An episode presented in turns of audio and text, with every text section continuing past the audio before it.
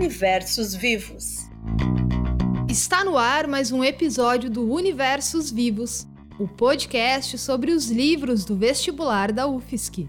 Eu sou Fernanda Nascimento e a obra debatida neste programa é o livro Boca do Inferno, escrito por Ana Miranda. E hoje teremos o prazer de ouvir a própria escritora falar um pouco sobre o romance que marcou sua estreia na literatura brasileira. Além de Ana Miranda, vamos conversar com a professora de literatura da Universidade Estadual de Ponta Grossa, Eunice Moraes, e com Fernanda Miller, docente do Colégio de Aplicação da UFSC. Uma narração de aventura. Ana Miranda nasceu em 1951, no Ceará, e morou por décadas em Brasília, Rio de Janeiro e em São Paulo. Romancista, poeta, roteirista, desenhista, colunista na imprensa, professora em instituições de ensino no Brasil e no exterior. Ana Miranda possui uma trajetória profissional que dialoga com as artes e com a literatura. As primeiras publicações de Ana Miranda foram no formato de poesia, ainda na década de 70, mas foi o romance Boca do Inferno, o livro que tornou a escritora conhecida pelos leitores e reconhecida pela crítica. Boca do Inferno foi lançado em 1989 e garantiu a Ana Miranda o prêmio Jabuti de escritora revelação do ano seguinte. A obra é considerada um marco do novo romance histórico brasileiro e figura nas listas dos grandes livros escritos em língua portuguesa do século XX. O processo de escrita do livro demorou 10 anos e, como conta a escritora, foi a concretização de um sonho. É a mesma história de todas as pessoas que buscam realizar um sonho, que é uma história de luta, de conquista, de dedicação. Eu precisei renunciar a, muitas, a muitos prazeres da vida para ter o grande prazer de, de me apaixonar pela literatura, ter uma relação profunda com a literatura, com a fabulação, com a criação de personagens. Produzido a partir de minucioso trabalho de apuração de dados e rigoroso processo de lapidação das palavras, Boca do Inferno apresenta características que marcam o conjunto da obra de Ana Miranda, como comenta a professora Fernanda Miller. Quando eu penso na Ana Miranda e na forma como ela compõe romances, a gente vê que tem por trás um baita trabalho de pesquisa, de leitura, de reflexão, de escrita, de reescrita. É algo que a gente percebe o quanto uma obra é extremamente muito bem elaborada, muito trabalhada, né? Eu era acompanhada pelo Rubem Fonseca, ele me deu assim, muito estímulo para fazer, foi uma grande sorte minha. E eu perguntava para ele assim, qual é a palavra mágica? Ele dizia, a palavra mágica é trabalho, trabalho, trabalho.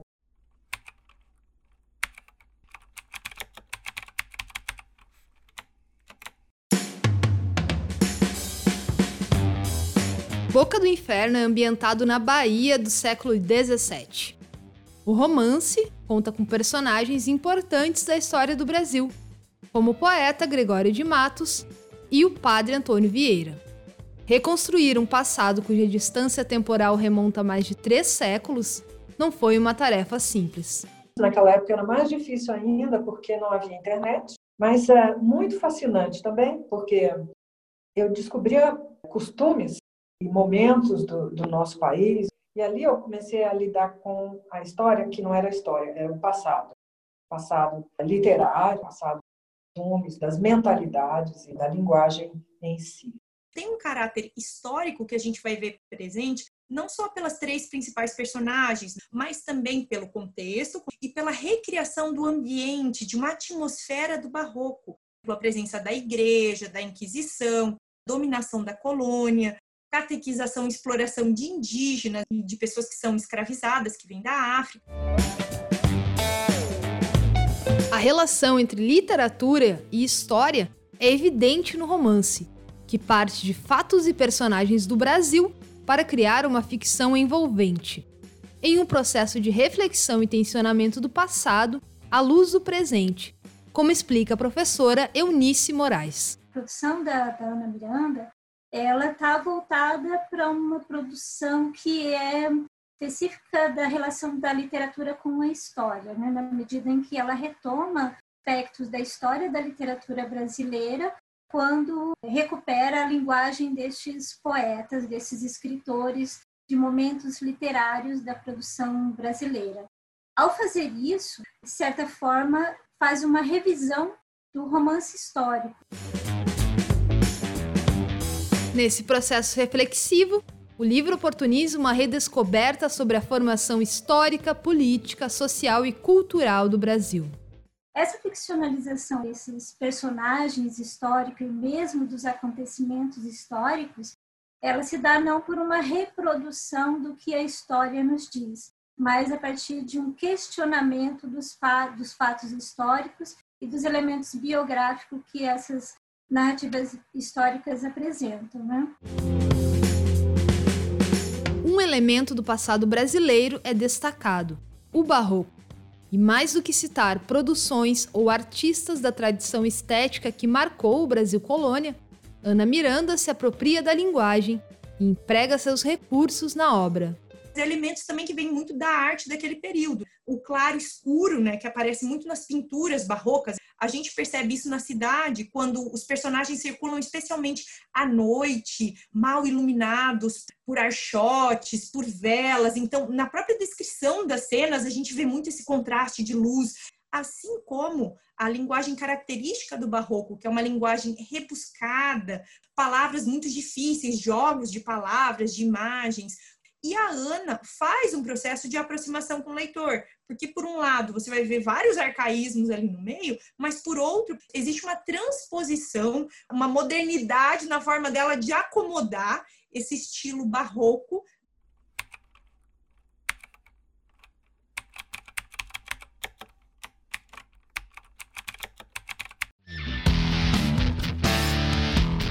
Boca do Inferno é um romance que Ana Miranda denomina como História de capa e espada. A trama gira em torno de um assassinato político e das disputas de poder que envolvem grupos opostos. De um lado, o governador da Bahia, Antônio Menezes de Souza, o Braço de Prata. De outro, um grupo de opositores políticos que reúne aristocratas e intelectuais, como Gregório de Matos e Antônio Vieira, e que tramam uma conspiração para retirar Braço de Prata do poder. O poeta Gregório de Matos é o fio condutor da narrativa, cuja inspiração aconteceu de maneira inesperada. Eu sonhei com o Gregório de Matos, eu tive um sonho, não com ele, mas com uma mulher que falava sobre ele, uma mulher que dizia ter sido amante dele, uma mulher de tranças, brancas, mulher cega, que morava numa torre, e eu ia lá procurar uma outra pessoa e ela dizia: Eu fui amante do Gregório de Matos eu fui escrever o sonho. Para escrever o sonho, eu voltei à obra do Gregório de Matos. A visão de mundo do Gregório de Matos ele é uma espécie de filtro da, da composição da narrativa. Então, tudo que o narrador apresenta sobre esse momento histórico, ou mesmo sobre os personagens históricos, tem como ponto de partida a visão do Gregório de Matos, que está posta ou na poesia ou na sua biografia.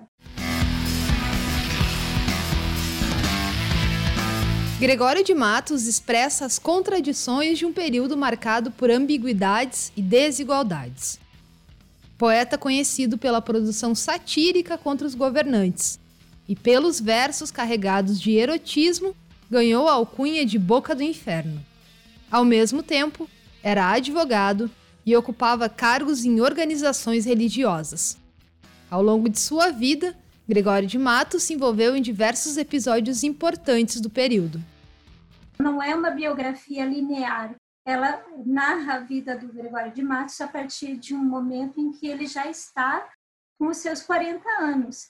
E aí, neste momento, ele vai interferir nas discussões políticas do momento, e aí acontece o crime, o assassinato do Alcaide. Esse assassinato é um episódio histórico. Né? O Gregório de Matos realmente participou da idealização né, deste assassinato, que é um crime político é, histórico.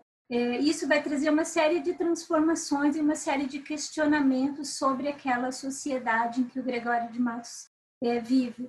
E aí você vai ver a luta de poderes ali, que envolvia desde a corte de Portugal, o Vaticano lá em Roma, a Companhia de Jesus, que é o seu braço bem importante aqui no Brasil, né? o interesse da elite agrária nacional, dos políticos locais. Então, todo esse tensionamento que vai haver no período, né, ela vai trazer isso de uma maneira muito forte, muito vívida para o romance. Sujeito paradoxal, crítico da hipocrisia das instituições e da população, a voz de Gregório de Matos incorpora uma denúncia contra a desigualdade social. O Gregório de Matos, que tem uma obra muito vasta, embora ele nunca tenha publicado nenhum livro, ele teria escrito cerca de 700 poemas, sátiras, vários estilos. Muitos são obscenos. Né? Penetrava com a crítica todos os meandros da sociedade. Ele falava de todas as instituições, das pessoas, de todos os costumes. Ele falava de coisas assim como era o amor, é, como se distinguiam as mulheres, né, como ele via as mulheres, quem eram mulheres daquela época, que é uma coisa que não existe em nenhum texto de história, né, mas nas poesias dele, que são muito crônicas de um tempo, todas essas informações estavam lá. Como era a corrupção, muitas coisas assim, que são realmente o, o fundamento das mazelas do nosso país. Por meio da personagem do Gregório de Matos, a Ana vai trazer uma série de aspectos que dizem respeito à grande exploração que o Brasil sofreu, a espoliação, e na verdade a gente sabe que persiste de diversas maneiras hoje, nos reduzindo a um grande produtor de commodities estrangeiros. Os portugueses vinham para o Brasil especialmente para extrair o plantio da cana-de-açúcar e seus derivados e para extrair ouro. E a sociedade vai estabelecer muito utilizando a mão de obra das pessoas que são escravizadas, indígenas e negros, e a gente vai ter também uma denúncia às queimadas, à desertificação, a todo o processo de destruição mesmo que está acontecendo aqui, que está em curso com esse modelo de colonização.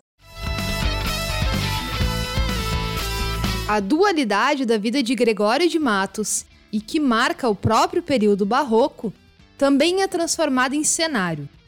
Surge assim a Bahia como um local que representa o paraíso e o inferno a devassidão e o clamor por moralidade, a disputa pelo poder e a reivindicação por liberdade. Oposições que marcam esta recuperação do barroco pelo contemporâneo. Interessante como essas características vão se aplicar à cidade de Salvador como um todo. A Bahia como um todo recebe essas características. A Bahia é aquele lugar onde as pessoas vão para a missa, seguindo todos os rituais, protocolos, mas ao mesmo tempo dentro dessa igreja os homens beliscam as mulheres, assediam e à noite vão frequentar os prostíbulos da cidade, vão participar de uma série de bastidores aí da política, numa perspectiva muito mais negativa mesmo, dos conluios, dos complôs. A imagem do Gregório, ela de alguma maneira vai ser personificada na cidade de Salvador.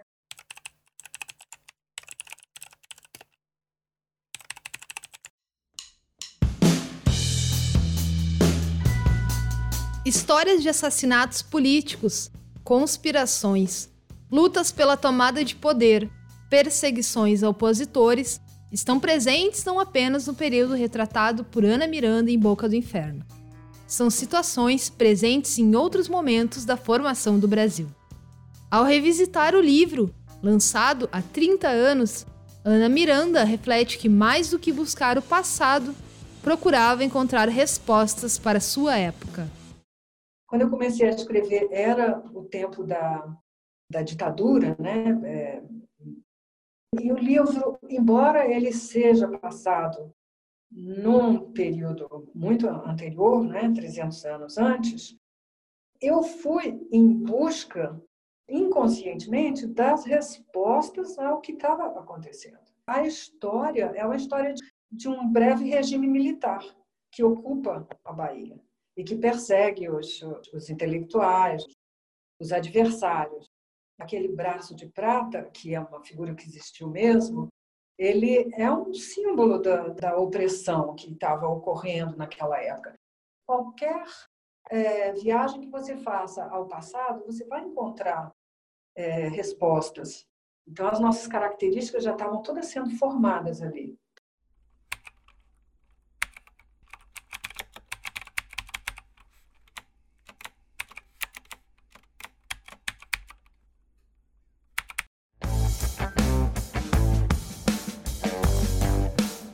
Refletir sobre uma história que demonstra desigualdades de gênero e classe, escravagismo, exploração ambiental e golpes de Estado pode nos ajudar a compreender a origem de vários problemas sociais brasileiros.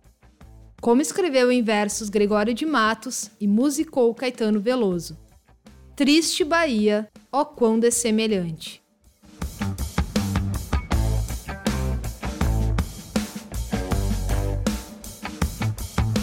Universos Vivos podcast sobre os livros do vestibular da UFSC vai ficando por aqui. Este projeto é uma iniciativa da Comissão Permanente do Vestibular da Universidade. Produção e apresentação: Fernanda Nascimento. Edição de Peter Lobo. Continue acompanhando todas as informações da UFSC em ufsc.br, no Twitter, arroba UFSC, Face e Insta, arroba Universidade UFSC. Até a próxima!